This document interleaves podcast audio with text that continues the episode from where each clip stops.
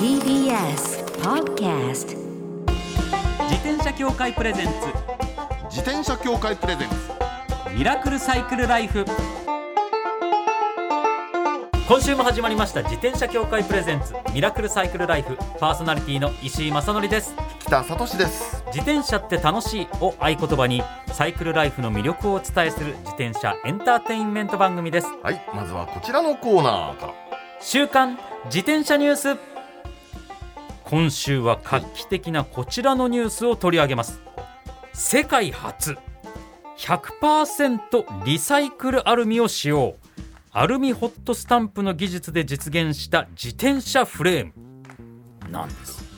いやこれは自転車としても画期的ですがはい、ラジオの番組としてもかなり斬新な企画っていうか、ええ。目の前に自転車がありますね、はいあるんですけれどもすごい企画の自転車だったよね。はい、えー自転車を通じて豊かな社会の実現を目指す穂高株式会社が世界初となる100%リサイクルアルミとアルミホットスタンプ技術というのを使用した自転車フレームをうんうんうん11月に開催された2022サイクルフェスタ埼玉で初公開したということなんですね。はい。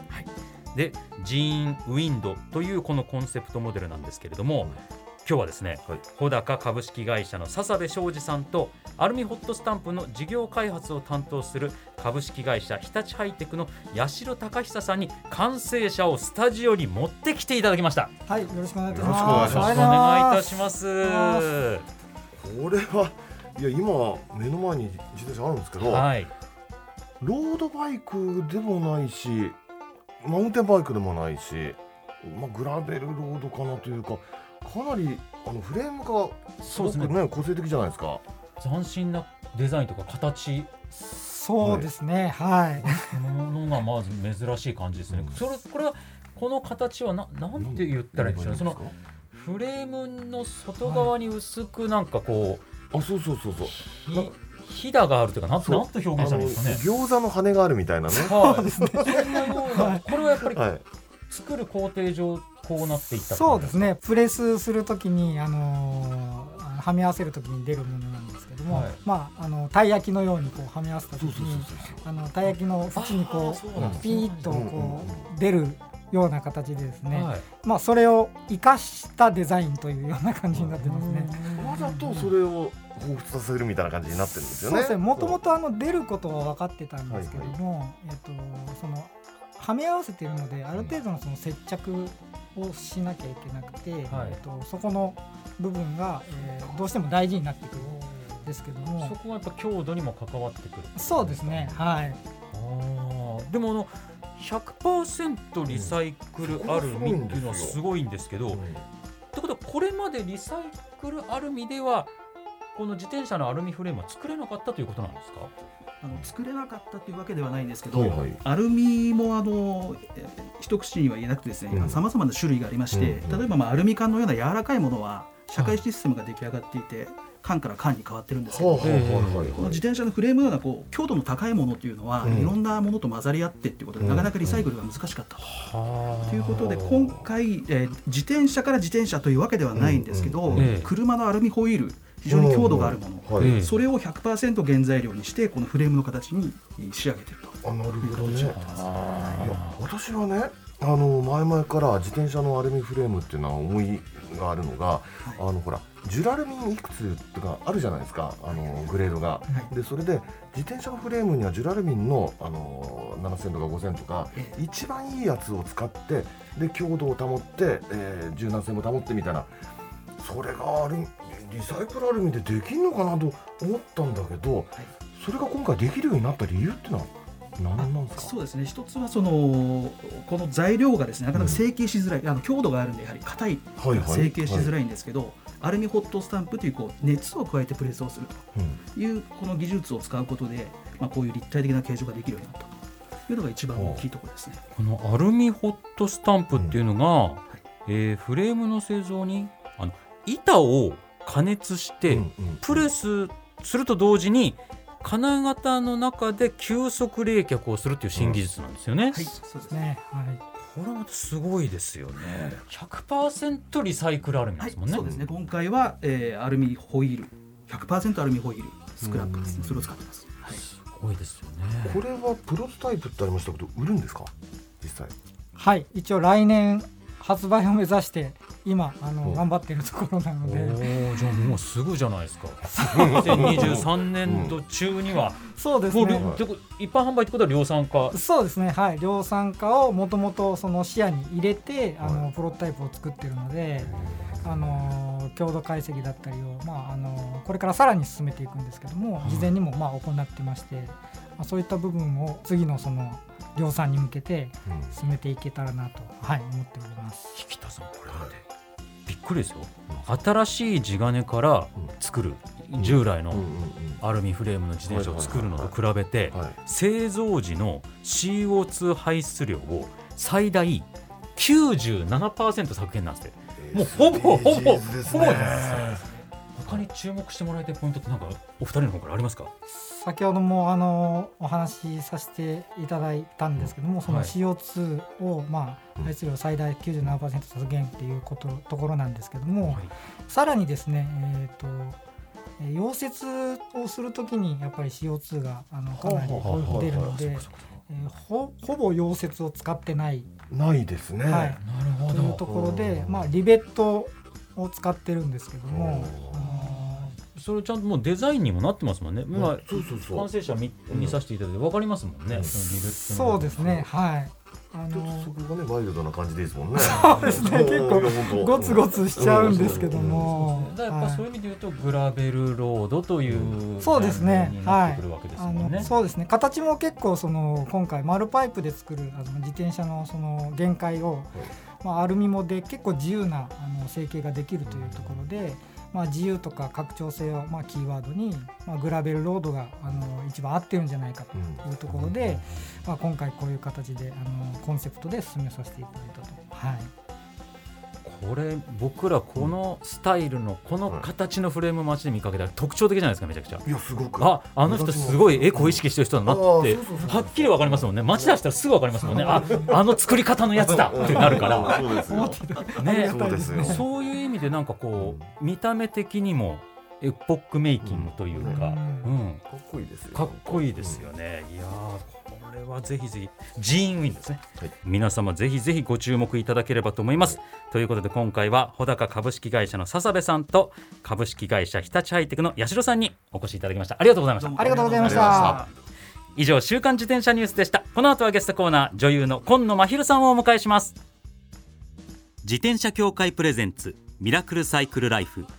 この番組は自転車協会の提供でお送りします。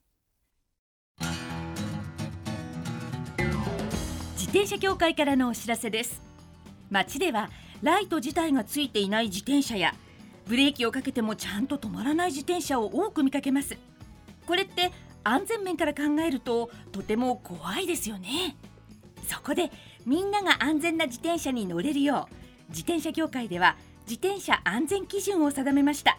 そしてその基準に適合した自転車にだけ貼られるのが BAA マークなんです。自転車活用推進法のベースになっている交通政策基本計画では BAA マーク自転車の普及を推進することも謳われています。つまり BAA マークは国も認めた自転車の安全安心の目印ということですね。自転車をお買い求めの際は BAA マークが貼ってあるかぜひチェックしてみてください。BAA マーク自転車で交通ルールを守って安全安心なサイクルライフを。BAA マークについての詳しい情報は自転車協会 BAA のウェブサイトまで。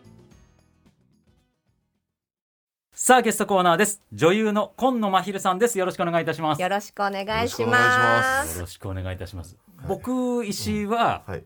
今野さんとは同じ作品に、うんなんだかんだちょこちょこ一緒になってんですよねそうなんです。ですねはい。ただなかなかはい。共演っていうのはないんですよっていういっていうのはうんうんうんほとんどないんです、あの同じ作品に出ているけれど、同じシーンはないそうないですか？そうなんです。で、はいなるようになるさっはい。ていうドラマがこの TBS で、うん弊社の。はいはい放送されまして、はいそこでは共演してんですよね。はい。はい。その時に私、はい緑山スタジオで撮影していたんですけど、大丈夫ですか？はい。石井さんがその時に自転車で今日ここ来たって私その時に「え？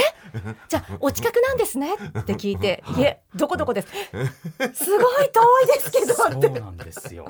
そうだ。もう忘れられないですあのエピソードは。あの時ですね。やっいやぱりそうですか。え何年ぐらい前ですかそれ？もう10年近く前。そうですね。すごい大変だったんですよ。でもあれ以来 緑山一回も行ってないです僕。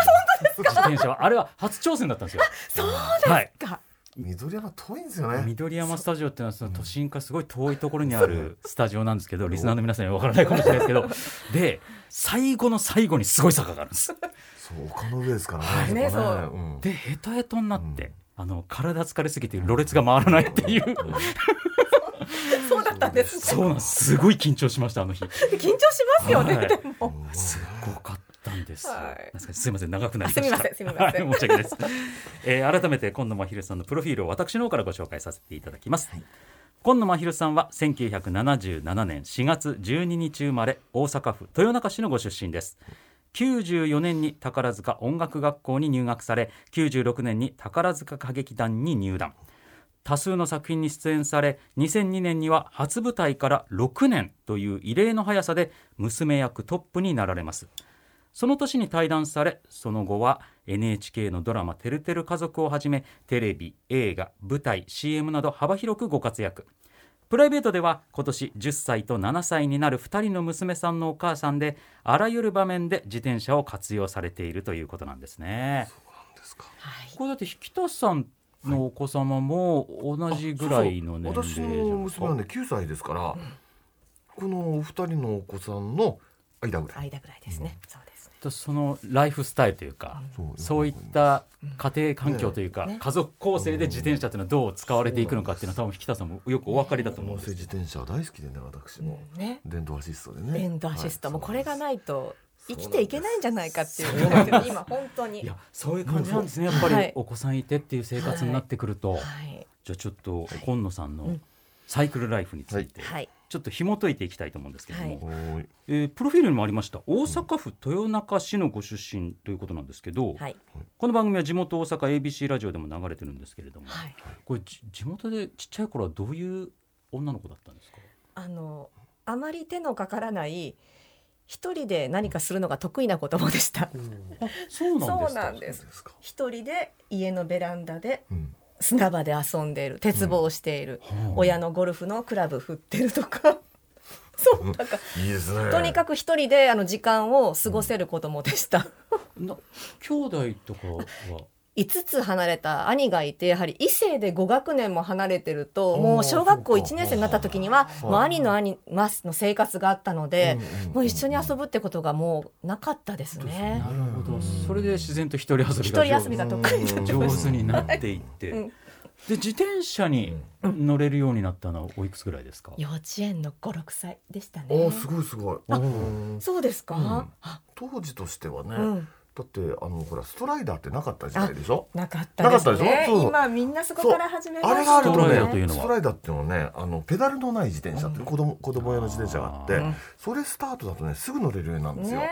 だけどペダルがついてるとやっぱりね体重がどっちかどっちかいってそコロンコロンとなっちゃうっていうね。練習しました、うはいもうよくドラマであるようなワンシーンで補助輪を取ってうん。父が後ろから「はい。行くよ!」って言ってこう持ってくれてて「お父さん絶対離さないでよ離さないでよ離してる!」って言って乗れるようになってましたあもうまさに絵に描いたようなという。もう漫画に出てくるようなっていうね。いやもう大抵それは感動的なシーンなんですけどね。いや本当そう思います。実際感動的なシーンいや感動的なシーンでしょ？うん。でもその当時やっぱ怒ってました約束を。やっぱ守らなかったって話してはいけないよって私が言ってるのにうん。話したって。ああそっか。お父さんは約束を守ってくれなかったってそうプくれなかった。ンプンしてたんですね。そうそう。うん。もうって言って乗れたことよりもそっちの怒りの方が大きかった。そあそうですか。やった乗れたよりも。なんで話したの？なんで話したの？ってそう言ってました。うん。でも大人になってみたらねはい。すごくあのありがたいですけどね。そそうやって父親がやってくれたことに対して。はい。そうでそれぐらいの時に自転車乗られるようになって、うん。自転車でどっか行ったりとかしてました？お一人遊びが上手だったそうですね。公園あと習い事で電車に乗ってたので駅まで行くような時に乗っていました。あー。じゃあ本当に標準的な標準的な乗り方でしたねその時は。うん。でその後宝塚に入られるわけですけど、宝塚って何いくつの時に入るんでしたっけ？あれっ受験資格は中学の卒業から高校卒業までの4年間受けられるんですけど、私は高校1年生の終わりで入学しました。16歳でした。だってニュースでよく流れますよね、あうんのね。合格発表とかね、はい。はいやっぱ憧れがあって。憧れがあってそう。バレエ教室に宝塚好きな女の子が入ってきてそれで私もハマってしまってその時うん。に私も受けるとなって受験しました。で、ん。なんかやっぱ厳しいって聞くじゃないですか、うん。そうすごく聞く。あの自転車って乗ってよかったんですか、乗ってよかったんですよね。劇団にそばに住んでる人は意外と乗ってる方も何人かはいましたね。はあはあはあ。なんか本当厳しいから自転車禁止とかそうそうあってもおかしくなさそうなぐらい厳しそうなイメージですよ。すね。素人からすると、はい、でもそのそういうのはなかった、うん。それこそ自転車ののもし乗られる方がいたとしても、うん。なんかなんていうんですかハイカラさんが通るみたいな。あそうそうそう背筋を伸ばして伸ばして乗るみたいな。そうそうそう。ですねあ今のロードバイクでドロップハンドルで前傾姿勢とかじゃなくてやっぱそんな宝塚の人いたら怖いなと思って。ちょっと見てみたい。です見てみたいですけどね。でやっぱこうピシッと背筋伸ばしてこう、うんそうそうそう。行儀よく乗ってるっていうイメージです髪ね結んでね。そうですね。やっぱそういうイメージなんですよ。で、今はやっぱり先ほどもねちょっとお話ありましたけれども、うん。やっぱお母様になられて、うん。やっぱ自転車活用することが多くなったと。や多くなりました、うん。っぱ送り迎え。送り迎えですねうん。もう。でしかも今その、うん。電動アシスト付き自転車で,、うん。で昔から一人乗せられる自転車って普通になってもやっぱ前も一度に二人運べるっていうもう私の中でなんか自転車っていうよりも,、もう小さな自動車みたいな感覚ですね、うん。もうああいいともう足。ねでドライブも電動でついてるしね、うん。そうなんですはで今は都内在住ですか？都内です。都内ってん。坂多いじゃないですか。そうなんです。そうなんですよ。東京に来てすごく感じました、うん。坂が多いので、はい。この電動アシスト付きじゃないと、もう一人でもう辛い時がありました、そうですよね。はい本当にねこの世だとうん。電動はね東京都内ってもう必需品じゃないですか、これね大阪ともね圧倒的に違うんですよ、あそうですか。大阪はね平地なのね。ねそうなん大阪って平らなイメージですね。市内は。確かにそうですね、うん。やっぱり土地に根ざしていくと必然的にそうなっていくっていうところで、ねそうなんです。で何二台持ってらっしゃったんですか？そうなんです。一台目はハイディ2というので、ID2 そ名車そう。あ名車なんですね。名車なんですね。そすあのその2人乗せられて、あとその子供たちが成長した後でもこの椅子を外してもちょっとおしゃれな感じで乗りたいねっていうので選びました1台目は。その1台目選んだ時、今、外して後でも乗りたいねっておっしゃったってことは、旦那様とご相談とかしながらとかだったんですか？そうですそうです、はい。ああやっぱそう夫も乗るので。なるほど、はい。そうなってくるとそのそう。買う自転車もそう。2人で二人が納得するものじゃないとダメですそうなんです。それ難しそうですねそうなんです。意見分かれそう、でそう。で体つきも違うのでやっぱり夫はタイヤが大きい方がいいって言ってでやっぱりそれを1年ぐらい乗ったのかなそれでやっぱり重いじゃないですか。だから2台目にビッケを購入して、二タイ台目ってのはすごいな。そうそうえどうですビッビ2ッ台目があるんで、うん。そう。ビッケも名車。ビッケっていう。これどういうタイプなんですか、小径あミニベロなの。ミニベロですね。まあミニベロってわけじゃないんだけど、はい。タイヤが小さめ。20インチしかなくて、ほうほうほう。その分あのほらこ子供を乗っけるのが楽でしょ？そうなんです。で子供も後ろだと自分で乗り降りができるっていう感じでうん。私がちゃんと支えて。そうそうなんです。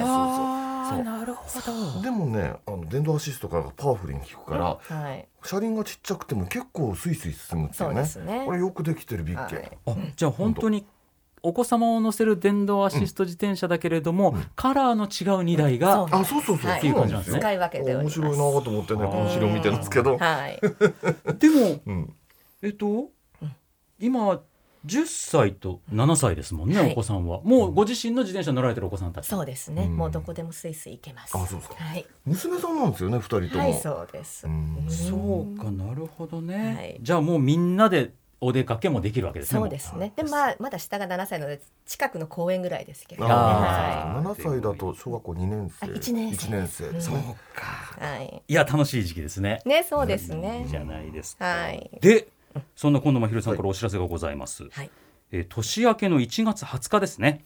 赤坂の草月ホールで行われる誠翼朗読音楽会オードリー・ヘプバーンの生涯に思いを巡らす日にご出演と、はい。これどんな内容なんですか、はい、あのオードリー・ヘップバーンさんが亡くなって30回目の命日にこれが開催されることになっていて。そんな経ちましたっけ？私もびっくりしました。30回もう色褪せないですよねでもオードリーさんって本当に。そうですね。はい、そのはい。前半は彼女の人生を物語風に誠翼さんと私が朗読をいたします。はい。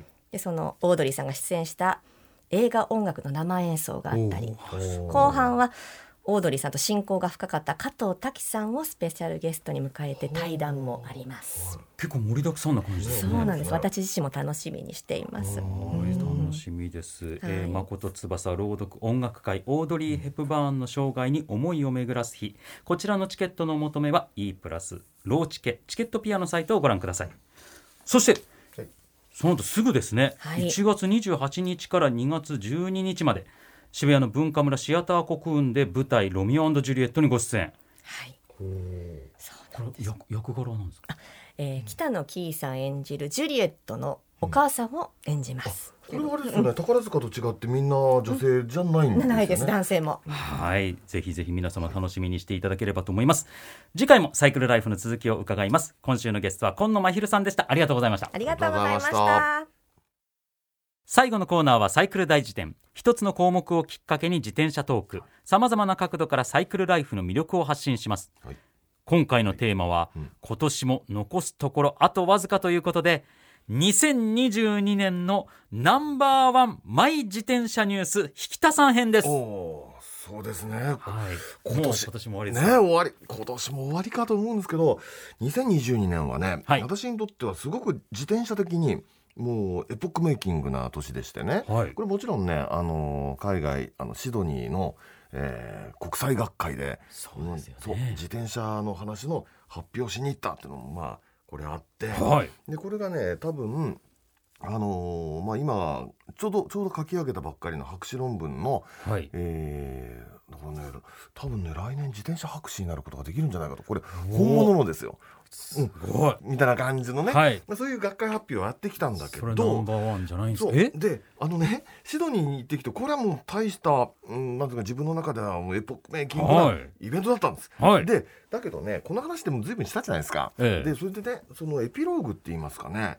あのシドニーで出会った高橋さんっていうね方がいて、ええ。でその人がいろいろシドニーの街を連れて行ってくれたの。ああ。でああよかったなって感じだったんですが、はいこの人はね、えーサイクリング・フォー・チャリティっていう NPO の主催者でもあってでそれでね日本でねあのチャリティーのためのサイクリングってやってるんですよ。でそれでねあの日本についこの間帰ってきまして、えええええでそのイベントをやるということで、えー手伝ってきまして、はいでそれでね何かっていうとあの江戸川の葛西からね、はい。軽井沢までええずーっとねサイクリング初心者を引き連れて、はい。あのだーっと何十人かであの行くっていうイベントがあったんですよ。結構な距離ですね。結構あります。で2泊して行ったんですよ。2 2泊して250キロぐらいあったのかなっていう感じなんですけど、でそれでねあの軽井沢までって私もねあの東京から直で行ったのって初めてだったんですけど、はい面白かった。なかなか行かないですうん行かないんだけどねもうコースがすごく良くてね江戸川をずーっと登って、江戸川途中で利根川に変わって、はあでその利根川をまたずーっと登ってで群馬県に近づいたあたりで碓氷峠っていうの有名なあの、はいメガネ橋とかなんとかとかいろいろあるような峠を越えて軽井沢に行くっていうコースなんですよね。なるほど。で実はねその峠を越えるっていうとヘビーな感じがするけど、ええちょっと大変そうでもねあんま大したことなかった。あ、そうなんですか。普通普通っていうのがねあの丘ぐらいですよ。えなえなんていうのかねじわじわじわじわ登ってそこに至るから結あ構ねあの緩やかな坂を登って峠に着いてとちょっと降りたら軽井沢大山も別世界みたいな感じであ。ね。あでこれがねやはい。っぱた、楽しかったんですよ。久々にねあのサイクリングっていうもののあの集団で行くサイクリングっていうのの楽しみをあ知ったなっていうあの思い出したなって感じでねああの江戸川利根川っていうのをずっと登るとね、ーはい。やっぱりいろんな景色が変わっていくっていうのが中でねはい。あのね知ってる方はおそらく知ってるんだと思うんですけどグライダーってあるじゃないですか、はい。そうそうそう羽でふわーっとねこれをやってるところがあったりして、えーその横を我々は自転車でずーっと行くわけですよ。でもうちょうどいい時間が経ってたとこだったから、ええ。あじゃあちょっとここで一休みするかみたいな感じでグライダーをボーンやり見てじゃあもうそろそろ行きますかでビューッとまた行くみたいな。俺がねいいなぁと、なんか優雅な感じっすね。そうなんですそうなんです。でなんかねあのほらソロのサイクリングっていうのは悪くないけど、はい。だけどみんなで一緒で一緒にねなんかお互いを気遣いながら、はい。えー例えば故障があったらみんなでなんか、えー寄せたがって修理しながらみたいな感じでね、え何十人かでビューンと行くっていうのは案外悪くないねっていうね。ー。そうそうそう。でねやっぱりねコロナ明けだからまあ明けってまだ明けてないんだけど、はい。行動はできるようになってきましたよね。そうそうそうね。でそれで自転車なんかはもう3密ほとんど関係ないし、はい。でいけるなって感じであ、えー復活みたいなところでねこれが良かったなと思ったことでございました。いやシドニーかなと思ってましたけれどもそれとはまた逆にそういったゆったりとした東京に帰ってきてイベントがありがとうみたいな。ナンバーワンマイ自転車ニュースだったということで、ははいい、ということでまた来年もよろしくお願いいたします。以上サイクル大辞典でした。自転車協会からのお知らせです。スポーツ用自転車の場合きめ細かいメンテナンスも必要ですね。だからしっかりとした技量や知識を持ったスタッフのいるお店でお買い求めいただくことがとても大切なんです。そこで誕生したのが SBAA プラスです。この SBAA プラスとは一定の実務経験と十分な技量を持ち自転車協会主催の試験に合格した販売者の方にだけ認定されます。今回制度が一部改正になり認定者にスポーツ用自転車安全整備基準に基づいた整備を受けてもらうと SBAA プラスマークを貼ってもらうことができます。だから SBAA プラスマークはしっかりとしたメンテナンスを行った安全安心の証と言えます。SBAA プラス認定者のいるお店でメンテナンスを受けて快適なサイクルライフをお楽しみください。SBAA プラスについての詳しい情報は自転車協会 SBAA ホームページ SBAA-bicycle.com まで。